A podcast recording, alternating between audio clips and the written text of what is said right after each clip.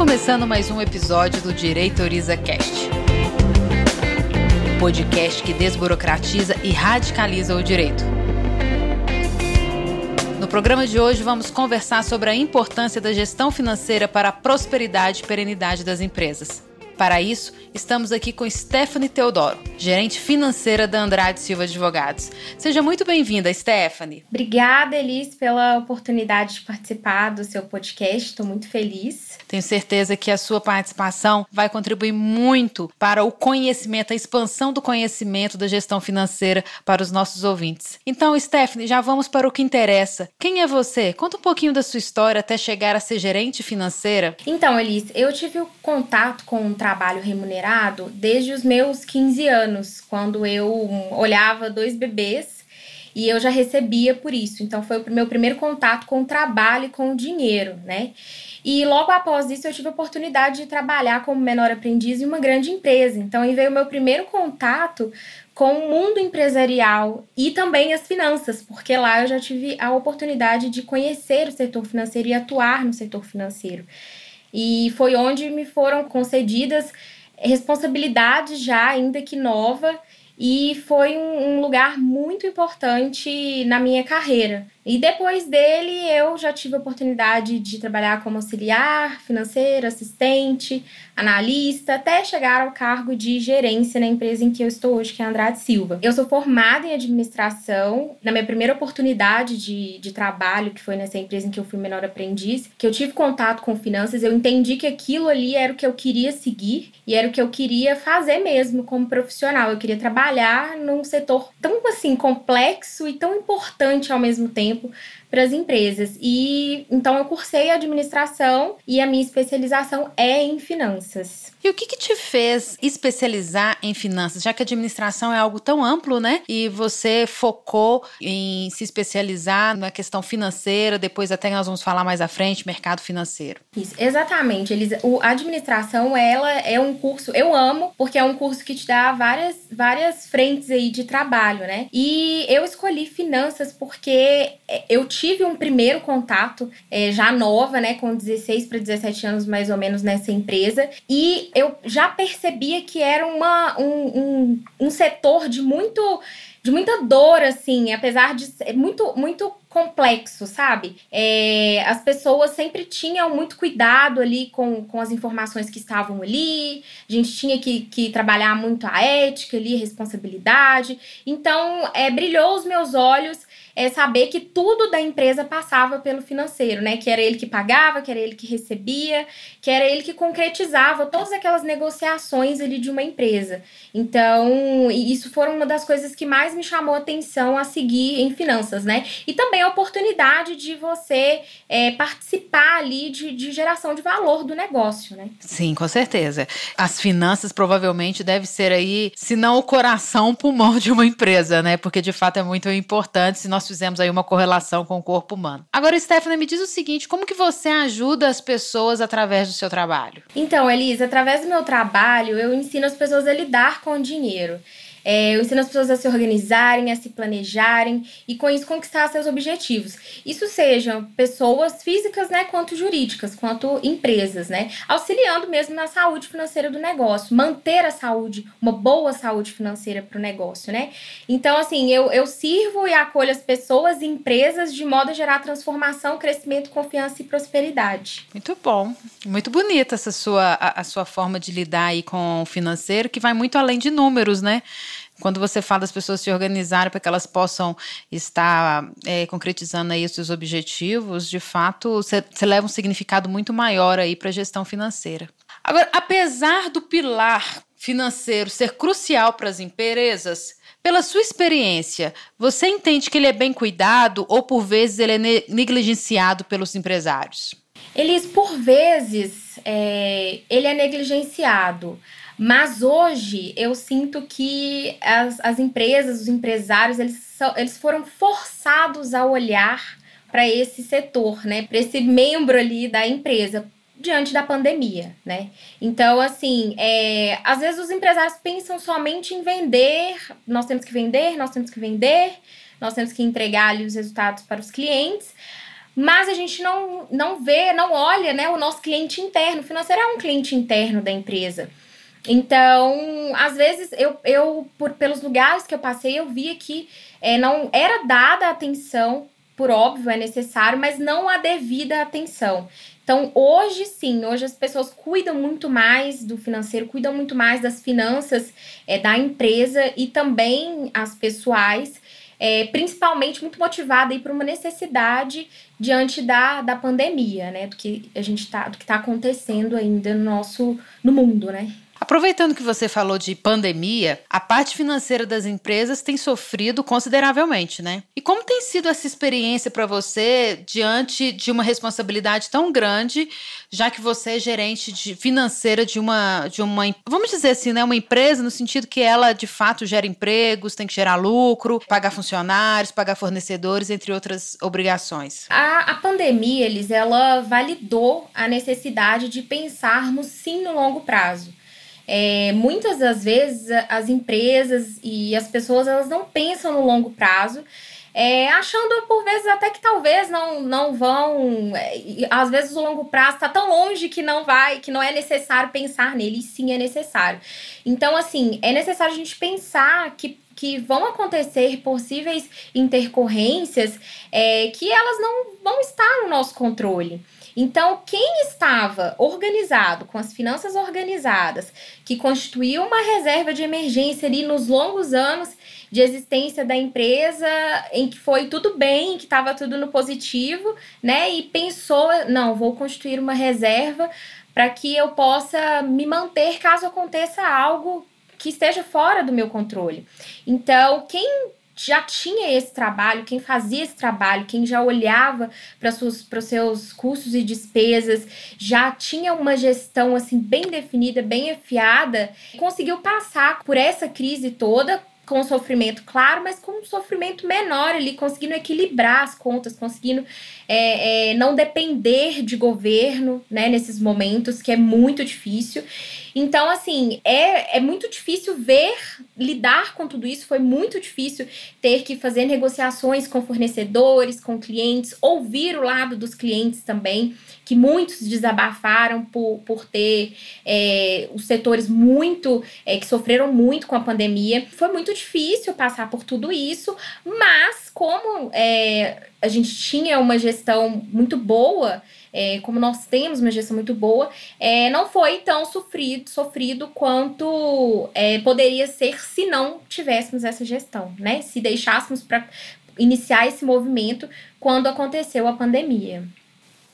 Ou seja, né, pelo que você está me falando, é, essa gestão anterior preventiva, vamos dizer assim, ela ajudou a passar com mais serenidade esse momento aí de crise que todos estão passando, que todos os setores foram afetados, uns mais, outros menos, mas todos foram afetados, né? Agora, Stephanie, me diz o seguinte: o que você considera que é uma boa gestão financeira? Olha, Elis, conhecer seus custos e despesas, geri-los da forma mais eficiente, que é você é, olhar para aquilo com uma periodicidade, seja um ano, seja de seis em seis meses, entender se existem gastos ali que você não precisa tê-los mais, ou você pode reduzir, ou você pode desfazer daquela despesa, daquele custo, mas alocar em uma outra conta que vai te gerar é, um retorno, né? Então, ter isso muito bem afiado é muito importante. Cuidar muito bem da inadimplência para que ela esteja num índice baixo, né? Porque a gente, a gente tem ali as vendas, a gente faz as vendas e a receita da empresa ela tá na mão de terceiros, que são os clientes, né? E a gente precisa acompanhar isso muito de perto, porque não adianta você só vender, vender, faturar e não receber. Então a inadimplência é um ponto muito importante na gestão financeira, ela precisa estar muito alinhada e geralmente as pessoas não olham muito, muito, né, da forma que deveriam para essa parte da inadimplência, né? Então, ter um orçamento também definido pra, para o ano, para você definir é, para onde vão ser alocados os recursos. Primeiro definir quais são os recursos, qual que é a meta de faturamento que você quer para o ano e desse faturamento o que, que a gente vai alocar para quais contas, né? O que, que a gente vai, vai colocar de teto ali para que a gente não ultrapasse aquela, aquele valor. E com isso conseguir ter mesmo em mãos né, toda, toda a gestão, do, a visão financeira da empresa. Então, esses, isso para mim é uma boa gestão financeira. Já que nós estamos falando aí de, de gestão financeira e uma boa gestão financeira, tem como você colocar assim quais são os pilares? Quais são os pilares assim de uma gestão financeira eficiente e que o empresário ele pode é, observar se ele, tá faz... ele está fazendo isso? Eles primeiro para mim é o planejamento. Então assim ter um, um orçamento que eu, que eu falei há pouco, ter um orçamento do ano para a empresa, que está muito junto aí com o planejamento estratégico da empresa. Né? Então ali você vai validar o que você, o que, o que, o que de recurso você vai conseguir destinar para aquelas contas. Constituir reserva de emergência. É muito importante constituir uma reserva de emergência aí, considerando pelo menos seis meses de custos e despesas fixas. Então, se tudo der errado, é, acredito no negócio, tenho seis meses ali em que eu posso ainda estar de pé para recuperar, né? Então, isso é muito importante e, isso, e seis meses é o mínimo. É, o ideal é 12 e você vai aumentando de tempo em tempo de acordo com a disponibilidade de caixa. Então, constituir reserva de emergência é muito importante também para as empresas, não é algo só para pessoas físicas, né? Fluxo de caixa é você acompanhar ali as movimentações é, mensais da, da empresa, então tudo que está previsto de contas a receber, tudo que está previsto de contas a pagar, para você entender se, se vai precisar aportar algum dinheiro, se vai sobrar alguma coisa, o que eu vou fazer com esse dinheiro, é, para você conseguir antecipar possíveis alternativas de soluções que vão ser que vão ser talvez tomadas aí durante o decorrer do mês e não deixar para que isso aconteça é, para que você tome essas decisões quando aconteceu já, né? É, e automatizar processos. Essas, esses são pilares que eu, que eu entendo como importantes aí para uma gestão financeira eficiente. Diante disso que você falou, há algumas ferramentas, tanto de gestão quanto tecnológicas, que o, o empresário ele pode lançar mão para fazer a gestão eficiente financeira? Sim, sistemas de gestão é, existem muitos, né, vão de acordo com, com o setor de atuação da empresa, mas ter um sistema de gestão, principalmente integrado com as outras áreas da empresa, é muito importante. É, eu falo que é, é muito crucial você ter suas informações é, à mão num sistema onde, onde assim, a chance de você perder aquilo ela é muito pequena. Então, tudo aquilo que a gente consegue tirar das mãos humanas, né, é, de intervenção humana é muito importante, porque a gente minimiza aí erros. Então, ter um sistema de gestão é importante. Hoje a gente tem para, por exemplo, para escritórios de advocacia ou empresas pequenas que não, não têm ainda uma necessidade de ter um, um sistema muito estruturado, é, que também é mais caro, a gente tem por site mesmo, Conta Azul, por exemplo, que você consegue fazer gestão lá do seu contas a pagar, seu contas a receber, fazer faturamento, emitir as notas fiscais por esse sistema e já, já te dá uma visão muito boa para você não ficar só em planilha de Excel, né? A planilha, o Excel, ele é importante também, eu até coloco ele aqui também como uma, uma segunda ferramenta que pode ser utilizada, é super importante, mas é, ele pode ser um, um ele é uma ferramenta para tratar os dados que a gente tira desse sistema. Então, para a gente fazer projeções, criar cenários, ele é muito bom e muito importante para isso também. Tem também Power BI, né, que faz que a gente consegue criar um dashboard financeiro, pegando as informações ali do, do sistema de gestão. É, ferramentas também de, de controle de como Trello, Planner, que são ferramentas que você consegue criar raias ali para automatizar os processos, criar checklists, para ajudar nas rotinas do financeiro, né? É, e essas são as ferramentas tecnológicas assim que eu entendo que são é, importantes e que já dão muito, muita informação, já vão ajudar muito no dia a dia da gestão financeira das empresas. Aí nós temos essa questão do, do como nós podemos ser eficientes, quais ferramentas que nós podemos lançar mão. Pela sua experiência, Quais são os maiores desafios, os principais desafios que o empresário enfrenta para ele fazer uma boa gestão financeira? Porque às vezes ele até sabe que é importante, né? Às vezes não, tenho certeza, ele sabe que é importante a gestão financeira. É, por vezes ele acaba é, focando demais em outras áreas, por exemplo, como mesmo você falou, vendas, às vezes é questão de atendimento ao cliente, mas a gestão mesmo financeira fica negligenciada. Então, assim, quais são os desafios que você entende que, que o empresário precisa ficar atento e que ele enfrenta aí no dia a dia? É, o primeiro, Elis, é o mindset, né? É entender que acompanhar as finanças da empresa é muito importante. É importante tanto quanto vender, tanto quanto cuidar das pessoas, tanto quanto cuidar do marketing. Então, primeiro de tudo é o mindset, é internalizar isso, é entender que é necessário cuidar das finanças da empresa. Né? É, o segundo ponto que eu coloco é a sinergia, a aceitação, colaboração aí de todos os colaboradores da empresa com as finanças. Como que eles ajudam nisso, né?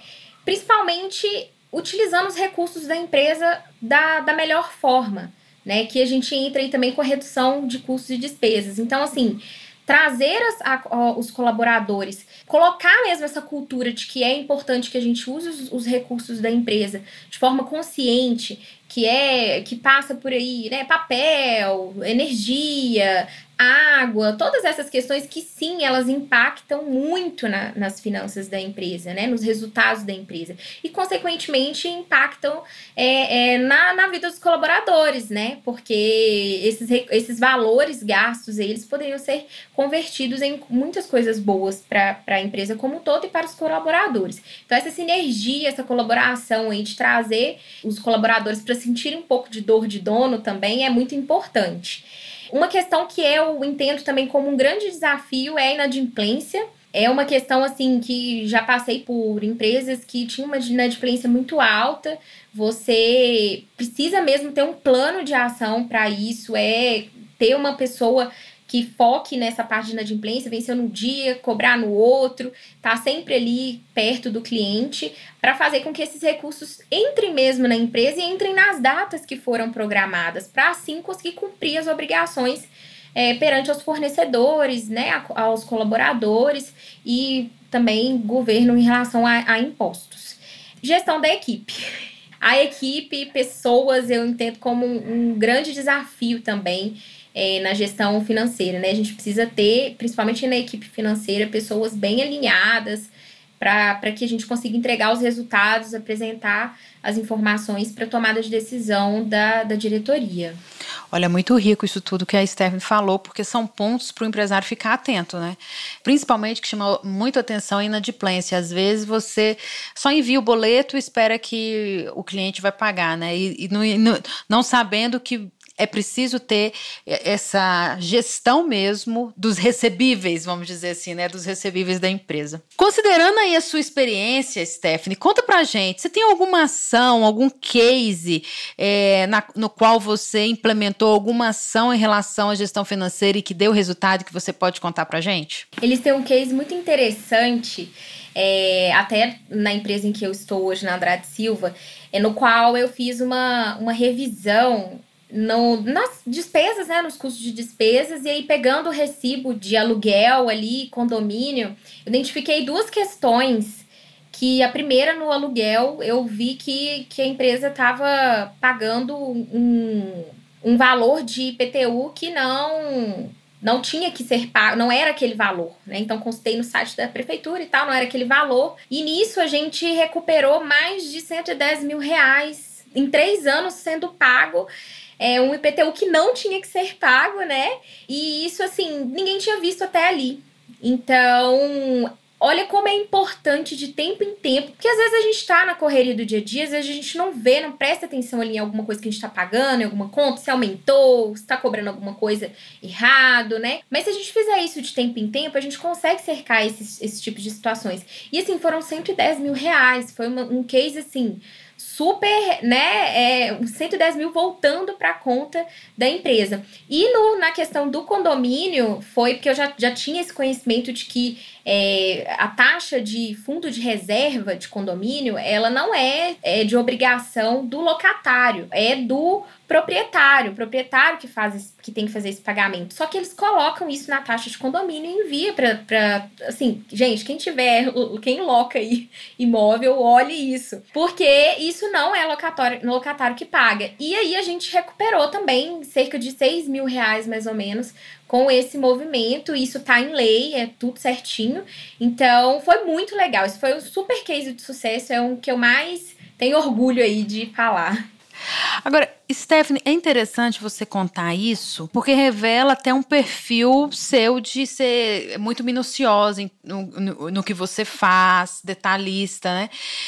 Até pode ajudar com dando uma dica assim para os empresários. Qual que é o perfil de gerente financeiro, assim, de pessoa para cuidar do financeiro? Porque às vezes eu fico focado só na, no, no dia a dia ali e não faço essa revisão que você acabou de falar e que trouxe tantos benefícios, né? Você pode dizer aí para gente quais são os, os soft skills e os hard skills que um, um, gerente financeiro deve ter? É, primeiro de tudo aí que eu coloco, eles é é ética, né? Porque a gente trabalha e tem acesso a informações e a situações e a questões é, muito delicadas da empresa. Então, assim, é, a ética ela, ela precisa estar presente aí no, no perfil de um, um gerente financeiro. É, essa, esse detalhe, esse cuidado é, com, a, com as contas da empresa, o sentir a dor de dono mesmo e fazer ali o seu trabalho da melhor forma possível é, é muito importante também. Então, assim, é, a pessoa ela precisa estar muito atenta às contas da empresa. Ela vai, ela é a pessoa que vai fazer com que esse financeiro todo funcione, né? E ela precisa entregar resultados ali também, né? Então, é, redução de custos e despesas é um resultado que ela precisa, que essa pessoa precisa entregar. Então, ter essa autorresponsabilidade, é, esse detalhe de buscar sempre revisar as coisas a favor da empresa mesmo, porque é a favor de, de todo mundo também, né? Então, essas são questões importantes, além de conhecimento técnico, é, além de, de ter essa parte técnica, essa parte de proatividade mesmo. Né? Então, essa curiosidade de pegar para ver e não só pensar que ai, tá feito. Né? Eu, eu sei que existe aí essa, essa frase antes feito do que perfeito, mas eu prefiro entregar tendo a ciência de que eu estou entregando certo do que só entregar por entregar, né? Porque eu preciso cumprir um prazo. Então, ter esse cuidado é muito importante. É tomar mesmo a empresa como se fosse sua, né? Sim, com certeza. E é o que você falou aí, né? É não só cumprir as obrigações que vamos dizer assim que a pessoa entende que tem que cumprir, mas o que eu posso fazer, pensar no ecossistema da empresa. É, quais ferramentas que às vezes a empresa não tem e eu posso ir para o mercado, ver uma boa prática e implantar. É, é, pensar realmente quais são outras formas de ajudar no meu trabalho e na eficiência aí da empresa, da gestão financeira e para levar resultados aí como um todo para o negócio. Passamos agora para uma dica prática para quem ainda não faz uma gestão financeira eficiente. Eu tenho certeza que tem muita gente que está nos ouvindo que talvez não leve tão a sério as finanças ou, ou prioriza no determinado momento outras áreas da empresa do que a gestão financeira. Mas me dê aí uma dica prática para que nós possamos ajudar os nossos ouvintes. Elis, a primeira dica que eu dou é, é, para os empresários seja aí aqueles que estão começando agora a empreender, né, seja os que já estão a, é, aí no mercado, separe suas contas de pessoas físicas com as contas de pessoa jurídica. Então, assim, separe mesmo, não coloque junto, tem muita gente, isso é um erro muito comum, principalmente quem está iniciando aí é, a vida, quem está iniciando como advogado, está abrindo um escritório, por exemplo, não faça isso. É, defina um prolabore, uma retirada para você que, que a empresa comporta, né, que seja compatível com os números da empresa. Defina essa retirada e não faça, não misture as contas de pessoas físicas com jurídica, tá? É importante estar muito bem separado Não, nenhuma continha é bom a gente pagar pela pessoa jurídica, isso por questões contábeis e também por questões gerenciais, né? Pra gente entender o que realmente é da empresa ali, quais são os gastos dela, quais são os números dela, quais são. qual é o lucro dela, né? É, constituir a reserva de emergência. Esse é um ponto prático, assim, muito importante. A gente, a pandemia tá aí e reforçou isso. A gente precisa pensar sim no longo prazo, a gente precisa pensar na, em, até no que, não, no que não pode acontecer, né? No que pode acontecer e do que não pode acontecer, que a gente nem tem noção do que, que vai acontecer. A gente precisa considerar isso e a reserva de emergência ela existe para isso, para que a gente possa cobrir com tranquilidade é, intercorrências que gerem algum prejuízo financeiro, tá? Então, esses, é o, esses dois são, são importantes. Falo também sobre a parte de, de fluxo, fluxo de caixa, né? Então, tem um fluxo de caixa que é muito simples você colocar ali o que, que você tem a receber, o que, que você tem a pagar e entender o que, que vai ficar aí no final, se tem alguma coisa que pode ser ajustada. São essas três dicas práticas que eu coloco para os empresários aí que, que estão nos ouvindo. E, e, Stephanie, eu fiquei sabendo que você gosta do mercado financeiro, né? E, e, e não, não necessariamente quando você é das, da área das finanças quer dizer que o mercado financeiro vai estar envolvido nisso. Mas o que, que te levou, então, a se interessar por este universo? É, você acredita que isso, de alguma forma, lhe ajuda a, a se diferenciar na gestão financeira da empresa que você conduz? Sim. Elis, o que me despertou o interesse no mundo dos investimentos, né, do mercado financeiro, foi a minha meta pessoal de independência financeira. Né? Então, o que, que é independência financeira? É eu, eu ter a escolha de trabalhar. Trabalhar porque eu quero e não só porque eu preciso. Então, esse foi o primeiro ponto, porque a, renda variável, que é o nome que a gente dá, né, para poder fazer essas operações aí no mercado financeiro, ela permite que eu tenha uma renda com o meu próprio dinheiro guardado, né? O meu próprio dinheiro ali de, de reserva que sobrou. É o que o pessoal fala, né? O, o, o dinheiro trabalhar para você, né? É isso, exatamente o que eu ia falar agora. É, a partir do momento que eu tive a consciência do lugar do dinheiro na minha vida e que ele me serve e, portanto, ele pode sim trabalhar por mim, me abriu os olhos para o mercado financeiro. Então aí eu comecei a estudar, me apaixonei por conhecer as empresas, por entender a valuation delas, para escolher ativos, né, que eu possa comprar para compor aí minha carteira e que vai crescer o meu bolo, né? Porque eu falo que, que ali o seu patrimônio, ali o seu investimento é um bolinho e você todos os meses vai crescendo ele, botando ali um pouquinho de fermento para fazer jus disso no longo prazo, né? Então, assim, isso foi a, a, o principal motivo que me abriu os olhos para o mercado de investimentos e sou muito apaixonada e isso me, me diferencia né, com relação à minha profissão hoje na empresa em que eu atuo, porque eu tô levando isso para eles também, né? Então, por que não deixar o dinheiro da empresa também trabalhando para ela, né? Então, assim, é muito, muito legal isso, muito bacana. É uma. Me diferencia, sim, é, na minha profissão. E, e é o, o pensar olha o que nós falamos para trás, né? É o pensar além, né? Eu tô, tô entregando um resultado além também, que não nem é, nem faz parte da minha, das minhas atribuições, mas eu tô entregando porque é, é uma coisa boa para a empresa, né? Não, com certeza. E agora eu tenho uma dúvida. É, no caso, por exemplo, você falou de reserva financeira. Eu posso usar esse dinheiro da reserva financeira para usar nos investimentos? Ou não, uma coisa eu tenho que deixar esse dinheiro parado e tenho que pensar em outra verba para poder direcionar para os investimentos. Isso. Então funciona assim, Elis. Primeiro de tudo, a gente constitui a reserva financeira de seis meses, pelo menos, tá? Então esse valor a gente pode deixar ele investido sim, a gente pode deixar ele investido em um produto que tenha uma rentabilidade. Geralmente ele vai ter uma rentabilidade atrelado aí à, taxa Selic. É, então ele vai ser rentabilizado sim só que menos do que na renda variável. Mas por quê? Porque reserva de emergência a gente precisa de liquidez. Então, o que é a liquidez no, no mundo de investimentos? É você conseguir acessar esse dinheiro quando você precisar. Seja ou no, durante o dia, seja durante a noite, né? Então você consegue, você tem hoje contas de bancos digitais e fintechs que remuneram seu dinheiro, você deixando ele lá, e você tem acesso a ele a o tempo que você precisar. Então, assim, reserva de emergência, a gente não coloca ela em renda variável, a gente deixa ela exclusivamente é, em produtos que vão, que são, que têm uma, uma segurança, um risco menor, né?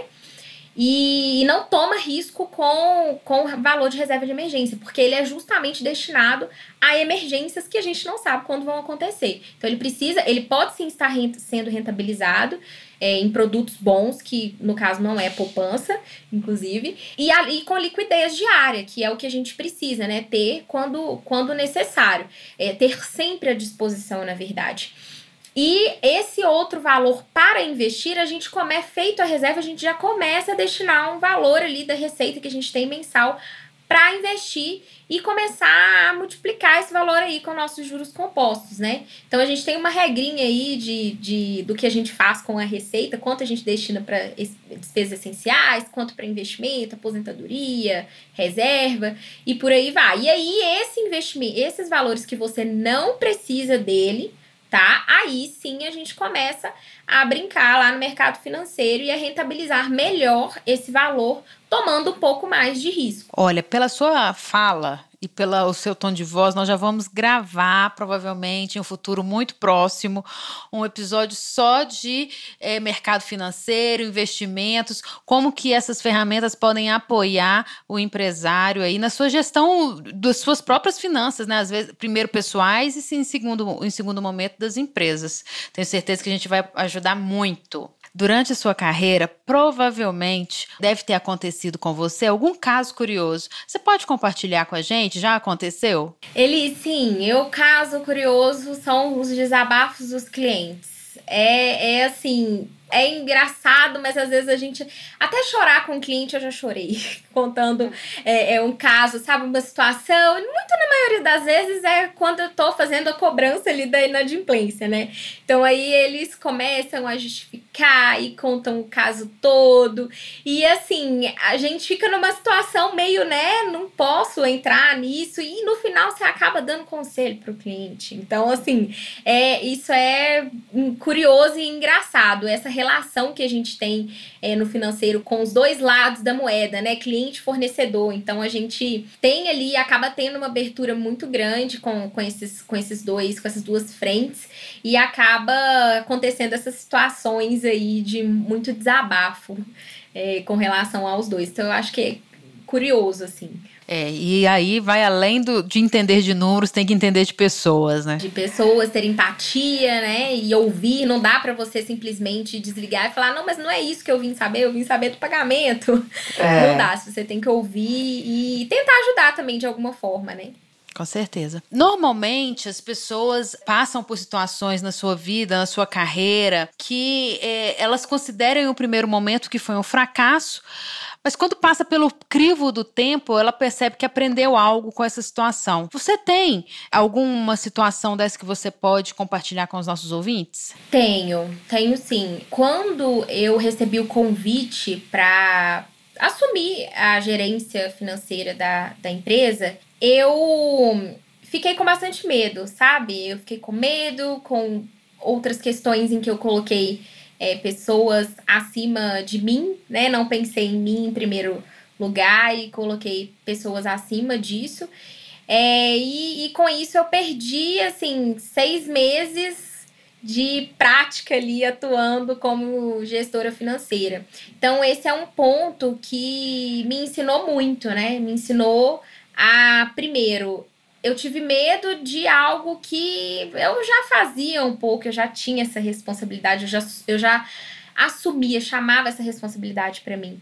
Então, foi eu aprendi a acreditar em mim, né? Acreditar que sim, que eu podia, que eu era capacitada para isso. É, e também a me colocar em primeiro lugar, né? Então, foram, foi uma questão, na época, bem complexa, para mim, mas eu passei por isso, como a gente passa por tudo, né? E aprendi muito com isso. Medo, acredito que tudo que é novo nos gera algum, algum grau de medo, né? Nós não podemos de fato é parar. Tem um mentor que ele fala, né? Se der medo, vai com medo mesmo, né? É isso aí, vai com medo. E hoje eu tomo isso para mim. Se der medo, é com medo mesmo e, e é, é, a gente tem que tentar, né, Elis? se, se a gente não tenta, a gente não tem nem a oportunidade de errar. Sim, com certeza. Agora vamos para a dica Direitoriza. Stephanie, você tem lido, estudado algo que você pode indicar para os nossos ouvintes? Então, Elis, eu atualmente tenho estudado muito e lido muito sobre investimentos, né? Mas eu queria muito indicar aqui um livro que é assim um clássico nas finanças e ele é, é excelente tanto para as pessoas físicas, né, quanto as, as pessoas jurídicas, porque as empresas são feitas de pessoas, né?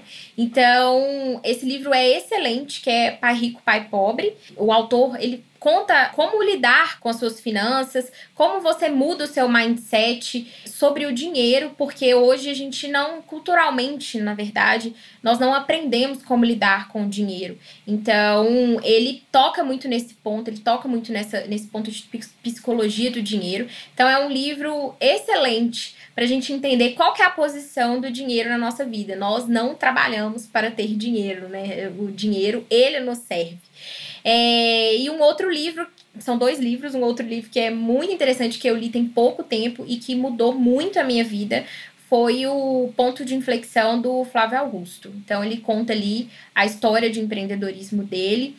É, e nos revela assim, vários insights, a gente tem vários insights durante a leitura e tem muita coisa boa para a gente aplicar na nossa vida, principalmente para quem está empreendendo agora, começando a empreender.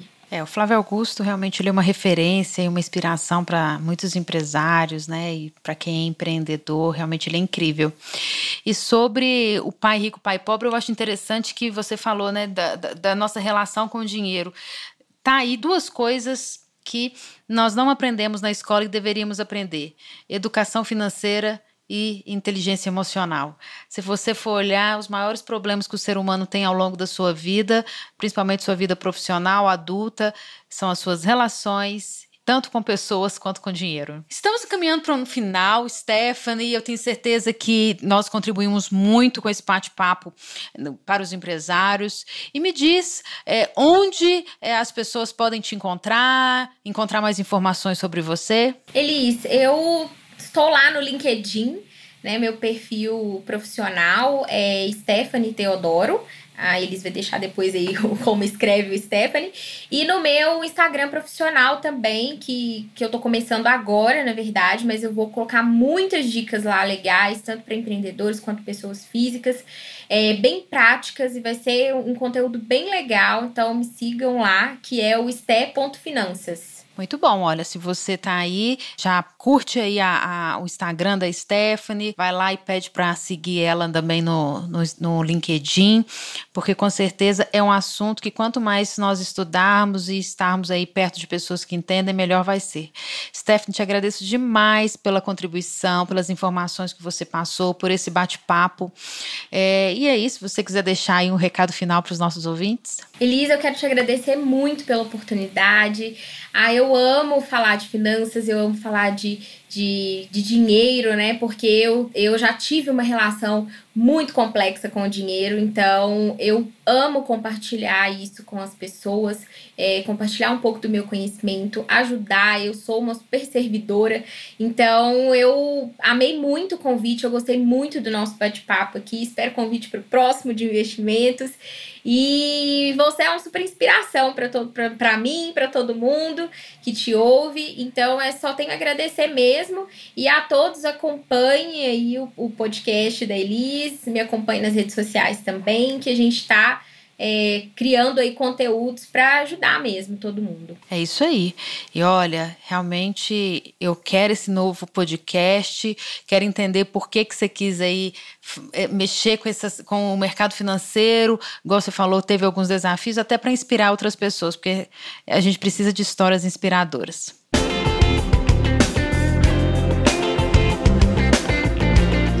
De hoje, nós conversamos com a Stephanie Teodoro, gerente financeira, sobre a importância da gestão financeira para a prosperidade e perenidade das empresas. Espero que você tenha gostado desse episódio. Não deixe de enviar seus comentários e feedbacks pelas nossas redes sociais, arroba eliscristina, e arroba direitorizacast. Me adiciona lá também no LinkedIn, é só procurar Elis Cristina, lembrando que um Cristina tem um H entre o C e o R. Para você ouvinte que estiver curtindo esse episódio pelo Spotify, não esqueça de clicar lá no botão seguir. E se você estiver ouvindo pelo iTunes, deixe as suas cinco estrelinhas e comentários, que o seu feedback é muito importante para a melhoria do nosso conteúdo. Até mais!